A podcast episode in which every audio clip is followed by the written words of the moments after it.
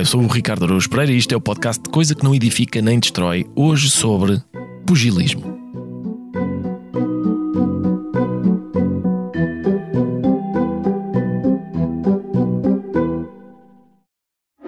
Olá, tudo bem? Vamos lá a mais um episódio. Já estamos no round 11. Perceberam esta do round?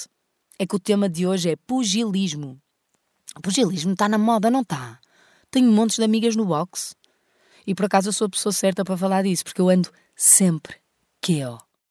Para além disso, também sou especialista em batatas a murro. E ainda no outro dia andei à pancada com um computador que deixou de funcionar. Mas sabem o que é que me vale? É que nestas lutas diárias eu tenho a Vorta no meu canto, sempre a gritar: Força! Dá-lhe com tudo! E mais não sei o quê! E pronto, consegui meter a Vorta naquele barulho. Foi um golpe baixo para quem achava que não ia levar com publicidade. É assim, amores. Aqui vale tudo. E mais não sei o quê. No dia 12 de dezembro de 1968, em Tóquio, decidiu-se o título mundial de pesos superleves. Foi um combate entre o campeão, que era o japonês Takeshi Fuji, e o argentino Nicolino Loche. Três anos antes, Fuji tinha conquistado o título de campeão japonês com uma vitória por nocaute aos 45 segundos do primeiro assalto. Dois anos depois, tornou-se campeão do mundo, destronando o italiano Sandro Lopopolo. O combate acabou logo ao segundo assalto, em que Lopopolo foi derrubado três vezes. E naquele dia, em Tóquio, Takeshi Fuji, o martelo, o soco de martelo, era esta a sua alcunha, ia defender o título contra Nicolino Loche. No terceiro assalto, Fuji foi ao tapete, mas não porque o adversário lhe tivesse tocado. Loche esquivou-se de um gancho de esquerda e Fuji desequilibrou-se e caiu.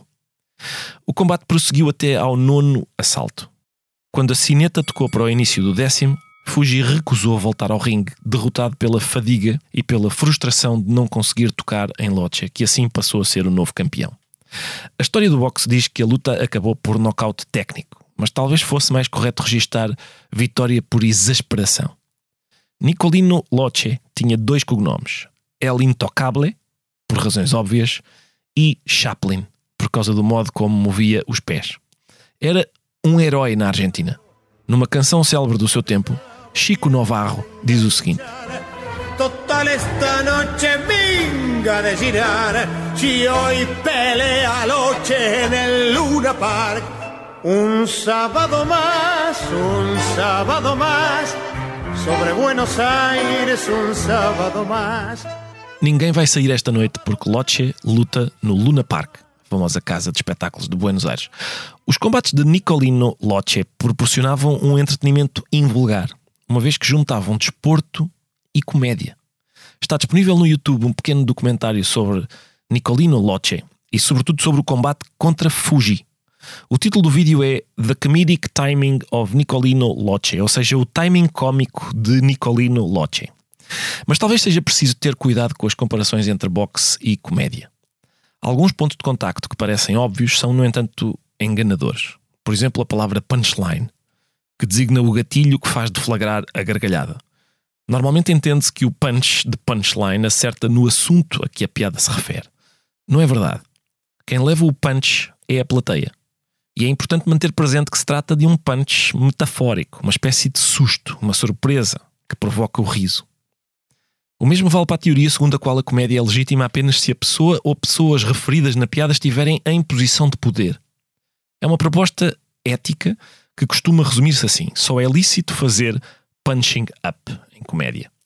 Ora, eu creio que é possível fazer quatro objeções à ideia de punching up. A primeira é que, como já disse, comédia não é punching. Piadas e violência são coisas de natureza muito diferente e por isso esta é uma má metáfora para pensar sobre o assunto. O momento em que Chris Rock disse uma piada e Will Smith respondeu com uma agressão foi uma boa oportunidade para se perceber a diferença entre comédia e violência, porque ocorreram ambas no mesmo minuto. Tendo em conta algumas reações, é possível que mesmo assim o acontecimento não tenha sido suficientemente pedagógico. Segunda objeção. Como é óbvio, humoristicamente é mais interessante fazer piadas acerca do rei do que acerca do pajem. Não é do pajem, não estou a falar de do pajem. Estou a dizer do pajem. Fazer piadas acerca do pajem. Mas se estipulamos que é ilegítimo fazer piadas acerca do pajem, imediatamente ele adquire um direito que ninguém tem, nem mesmo o rei, o que lhe dá uma importância nova, um poder inédito. Terceira, se comédia é equivalente a uma agressão, o facto de as pessoas terem poder não torna a comédia legítima. Continua a não ser ético agredir alguém, por mais poderoso que seja. Até porque nenhum de nós foi nomeado juiz e carrasco. Ninguém nos mandatou para decidirmos verditos e aplicarmos penas. Quarta, quando no lugar do rei está alguém de que nós gostamos, ou que elegemos, ou que, na nossa opinião, está ao serviço do bem com B grande, ao lado do que é correto e luta pelos desfavorecidos, qualquer piada sobre ele atinge indiretamente os desfavorecidos. Logo, piadas sobre o rei não são punching up. Nesse caso, pelo contrário, são punching down. Ou seja, esta é uma lógica muito fácil de perverter. No entanto, esta ideia segundo a qual certas pessoas são demasiado frágeis ou até demasiado santas para serem submetidas ao olhar humorístico é bastante popular e é partilhada por gente de todos os quadrantes ideológicos. Quando digo todos, são mesmo todos. Em 1936, no jornal Fridericus, Friedrich Karl Holtz, um insigne pioneiro do nacionalsocialismo, apelava a que não se fizessem mais, vou citar, piadas sobre pessoas economicamente dependentes que estejam em baixo na hierarquia social ou sejam apenas indefesas. Essas piadas não são engraçadas, são brutais. Fim de citação. Ou seja, trata-se de uma comovente condenação nazi daquilo que se chama, na linguagem de hoje, punching down. Num livro sobre boxe, a escritora americana Joyce Carol Oates lembra que, vou citar, o desporto é simultaneamente um espelho da agressividade humana e um simulacro altamente controlado e brincalhão a palavra é playful dessa agressividade. Talvez seja possível dizer o mesmo da comédia. Isto é, que é um simulacro de agressividade cruel. Uma vez o guionista e dramaturgo Charles MacArthur foi consultar Charlie Chaplin sobre o seguinte problema: Qual a melhor maneira de filmar uma gorda a escorregar numa casca de banana? mostrar primeiro a gorda, depois a casca e depois o escorregão? Ou primeiro a casca, depois a gorda e depois o escorregão? Chaplin respondeu imediatamente: nenhuma dessas. Filma primeiro a gorda, depois a casca e depois mostra a gorda a evitar cuidadosamente a casca. E a seguir filma a gorda a cair no buraco do esgoto. Fim de citação. Não há dúvida, é uma crueldade requintada. Mas, é bom lembrar, só magoa gordas imaginárias, ou nem isso elas acabam por sair do buraco de esgoto ilesas, até porque têm de estar aptas a cair no próximo. Aquilo que verdadeiramente aproxima boxe e comédia é a exibição de uma espécie de insensibilidade. Faz parte do ofício de humoristas e pugilistas uma atitude de indiferença à dor. Em O Riso, Bergson diz o seguinte: vou citar. Assinalemos agora, como sintoma não menos digno de nota, a insensibilidade que habitualmente acompanha o riso. Dir-se-ia que o cómico não pode produzir o seu frémito a não ser sob a condição de deparar com uma superfície da alma decididamente serena, decididamente uniforme. A indiferença é o seu meio natural. O riso não tem inimigo maior do que a emoção. Não quer dizer que não possamos rir de uma pessoa que nos inspira piedade, por exemplo, ou até mesmo afeição. Somente nesse caso, por alguns instantes, teremos de nos esquecer da nossa afeição, impor silêncio à nossa piedade. Numa sociedade de inteligências puras, provavelmente deixaríamos de chorar, mas talvez continuássemos a rir. Ao passo que um mundo de almas invariavelmente sensíveis, afinadas em uníssono pela vida, onde todo e qualquer acontecimento se prolongasse numa ressonância sentimental, não conheceria nem compreenderia o riso. Experimentemos por um momento interessarmos-nos por tudo o que se diz e por tudo o que se faz, Atuemos em imaginação com aqueles que atuam, sintamos com aqueles que sentem, concedamos enfim à nossa simpatia a sua mais rasgada plenitude. Como que por um toque de varinha mágica veremos os objetos mais leves ganharem peso e uma coloração severa cobrir todas as coisas. A seguir, desprendamo-nos, assistamos à vida como espectadores indiferentes. Muitos serão os dramas que se transformarão em comédias. Basta que tapemos os ouvidos ao som da música numa sala de baile para que os pares que dançam se nos afigurem ridículos. Quantas ações humanas resistiriam a semelhante prova? E não veríamos muitas de entre elas passarem da gravidade à brincadeira se as isolássemos da música de sentimento que as acompanha? O cómico exige, portanto, e finalmente, para produzir todo o seu efeito, qualquer coisa como uma anestesia momentânea do coração. Fim de citação. O problema, e a razão pela qual esta atitude causa tanta estranheza, é que o coração tem um prestígio inexplicável. Ora, o coração, recordo, já agora, é uma bomba hidráulica. Uma aborrecida, burocrática e fabril bomba hidráulica. Suga sangue por um lado, esguicha sangue pelo outro. Não sente nada, não ama coisa nenhuma. É um músculo. No entanto, exerce sobre as pessoas um fascínio incompreensível, sobretudo em comparação com o cérebro, que tem muito má fama. O coração é sempre santo, o cérebro é sempre diabólico. Às vezes alguém diz: Eu agora vou falar do coração, como se fosse uma coisa boa. Eu costumo responder: É pá, não, obrigado, fala do cérebro que eu prefiro. Falar do coração normalmente significa exprimir sentimentos inalterados pelo raciocínio. Ou seja, é dizer coisas sem pensar. É uma opção muito comum em quem devia ter preparado um discurso, mas não esteve para se dar ao trabalho. E assim transforma a preguiça e a falta de consideração pelos outros em honestidade e franqueza. Uma operação bastante indecente que o coração patrocina a toda a hora. E depois fala de improviso. Eu desconfio demasiado dos meus sentimentos para os expor dessa maneira. De vez em quando sinto coisas que, pensando bem, são absurdas.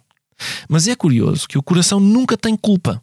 Há sempre uma maneira de atribuir a responsabilidade dos sentimentos desagradáveis ao cérebro. Sim, sim, ele disse isso, mas estava de cabeça quente. Portanto, a culpa é da cabeça, é do cérebro. O coração é sempre puro. Comigo não contam para esta mistificação. Está bem?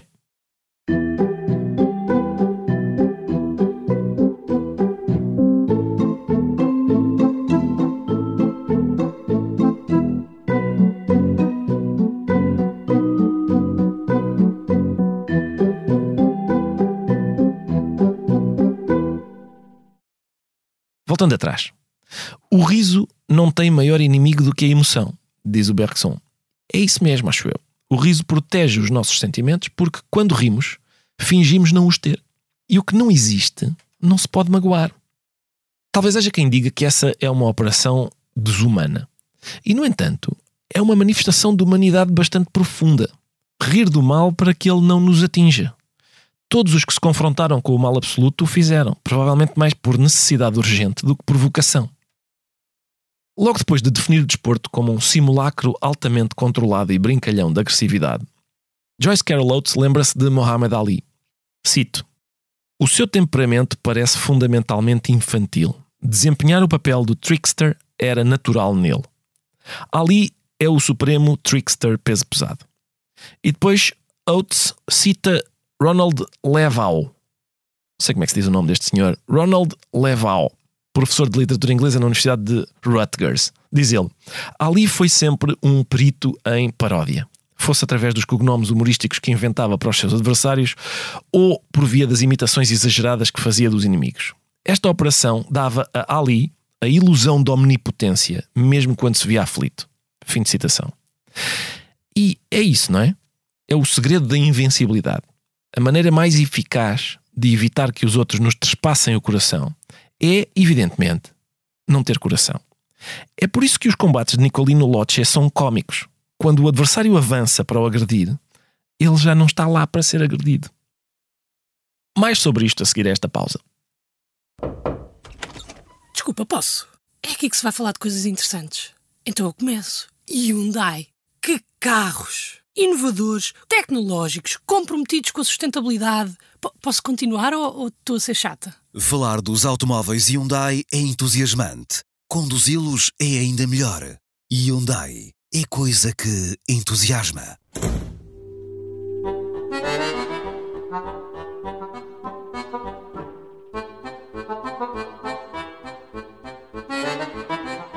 E agora vou conversar com Pedro Cole que é antigo campeão da Europa e do mundo de kickbox, fundador da academia Call Machine, onde treina, enfim, alguns atletas ilustres. Pedro, já agora só para as pessoas se situarem, foste praticante de kickbox, és treinador. O kickbox é uma modalidade para pessoas que consideram que o boxe não é suficientemente violento e, portanto, acham insatisfatório poderem agredir o adversário apenas ao murro, e desejam fazê-lo também ao pontapé e à joelhada. E Pedro, se calhar eu ia começar por perguntar o seguinte: quando eu estou a escrever, eu não posso estar com raiva. Quando estou a dizer o texto é outra coisa. Posso fingir que estou furioso, por exemplo, mas quando estou a escrever, não posso estar raivoso, não posso estar furioso. Tenho que dar dois passos atrás, porque senão, lá está, uma pessoa que está fora de si não está na plena posse das suas capacidades. E a minha questão é saber se no kickbox isso também é assim. Ou seja, se tu tens raiva do adversário ou se não podes, eh, se isso não pode ser assim. Bem, antes de mais, obrigado pelo, pelo convite Ora, para, para estar aqui. Uh, eu acho que é igual, uh, um bocadinho igual em todas, em todas uh, as áreas e no, no kickbox não, não foge essa, essa regra. Eu acho que uma pessoa não se pode enervar, não se pode enraivecer e se calhar num, num primeiro combate de amador isso ainda passa. Uhum. Agora, à medida em que se vai subindo um bocadinho o, nível e que é importante uma pessoa estar, ter clareza, ter clareza mental escolher a altura para usar as armas certas na altura certa, eh, é crucial uma pessoa não, estar, não ter essa raiva, não estar, eh, não estar irritado. Eu sempre uh, tento transmitir aos meus atletas que há um equilíbrio muito importante, que é o de não estar muito nervoso ao ponto de estar cego Uhum. e de não estar Muito é descontraído. muito relaxado ao ponto de facilitar. Eu nunca tive num ponto muito relaxado. Isso nunca foi um problema para mim, mas já tive atletas nesse caso. Eu, no dia do combate, só por causa do stress, quase nem conseguia mexer o pescoço. Ou seja, eu nunca tive muito relaxado, nunca. O meu ponto era sempre estar estressado mais. Ou seja, era tentar arranjar ali um equilíbrio que não é fácil e leva algum tempo a consegui-lo, que é um equilíbrio um bocadinho entre os, entre, entre os dois. Muito bem. Outra coisa que é, eu tenho verificado que às vezes, durante combates, o pugilista leva um, como é que vai dizer, um queque do seu adversário e ah, ri-se. Ri-se no sentido de, ri-se como quem diz, boa, ah, olha, sim senhor, olha, acertaste, parabéns. E, e ri-se também como quem diz, ah, aquele, é aquele movimento infantil que significa não me doeu. Ah, isso é não só frequente, como provavelmente encorajado. É? Que propósito é que serve isso? É um bocadinho desmoralizar o adversário eh, que está a usar as suas maiores armas e nós estarmos, estarmos a rir, a dizer isso, isso não está a causar dano nenhum. E eu acho que também tem um bocado de impacto, não só, por exemplo, no nível do, do, do kickboxing, no nível da competição. Eu acho que tem algum um impacto não só no nosso adversário, mas também nos juízes que estão a avaliar o combate. Que o dano causado é uma coisa que é, que é contabilizado e uma pessoa é diferente estar a levar golpes e estar-se a encolher ou de repente está-se a rir para o adversário, ou seja, passa uma postura de estás-me a acertar, mas eu estou a controlar, não me estás a, não me estás a magoar. Sim, às vezes eh, nós os dois estamos a. Que muitas vezes é bluff. Não, nós às vezes estamos os dois a jogar. Eu, vamos dizer jogar, vocês dizem jogar, que é um eufemismo interessante para andar à castanhada. E estamos os dois a jogar. E tu, uma, uma coisa que tu me dizes recorrentemente é: não faças tanto caso dos meus golpes. É um bom conselho, agradeço. eh, agradeço, sobretudo quando é na sequência de me. Mas é um bocadinho a imagem, imagina, o que tu estás a sentir, a cara que tu fazes, ou estás a, a encolher-te um bocadinho, o, se calhar a, a dor que tu estás a sentir é igual a tu manteres aquela poker face ou até rires. Sem Mas a dúvida. imagem que passa é completamente Sim, sim, diferente para o claro. teu adversário e para os juízes. E às vezes para ti próprio, não é? Sim. Às vezes até para ti. Isso faz qualquer coisa. Era esse o meu ponto. E, e talvez isso tenha, seja um dos paralelos entre, entre este tipo de, de selvageria e a comédia. Outro, assim, é- o episódio basi- basicamente é, é- sou eu a tentar desesperadamente encontrar alguns paralelos entre uma coisa e outra. Um deles, acho eu, é uma coisa para mim fascinante, que é quando está a decorrer um combate, está ali dentro daquele ringue, não é? 50 metros mais ao lado é a rua. Onde aquilo que está a decorrer no ringue é crime. não é? Na rua é crime. Naquele ringue é perfeitamente aceitável. Há essa combinação. Estipulou-se isso. Muitas vezes na comédia isso acontece. É aquilo que é dito. A gente, a gente não está a falar a sério. E por isso tem uma licença para dizer coisas que fora desse âmbito não são permitidas. Um sítio onde um tipo de. Não queria dizer selvageria outra vez, mas aquilo é. Um, um sítio onde, um, digamos, a gente diz assim: vamos regular aqui o botão da civilização. e vamos pô-lo aqui, se calhar, no mínimo. Eu acho que há aí duas coisas importantes. Uma essa, é isso que estás a dizer de ter um sítio propício para essa, como tu dizes, selvageria. um, que é, estão ali duas pessoas à partida pela sua vontade, não é? Estão ali Exato. porque querem e que têm regras. Uhum. Uh, E eu acho que isso é um ponto muito importante. Outra coisa que eu queria só dizer que, que, que foi uma das coisas que sempre me fascinou no, no kickboxing é que eu ia jogar a bola com amigos e muitas vezes amigos e amigos e alguns conhecidos, mas às vezes aquilo acabava a batatada e acabava tudo chateado uns com os outros.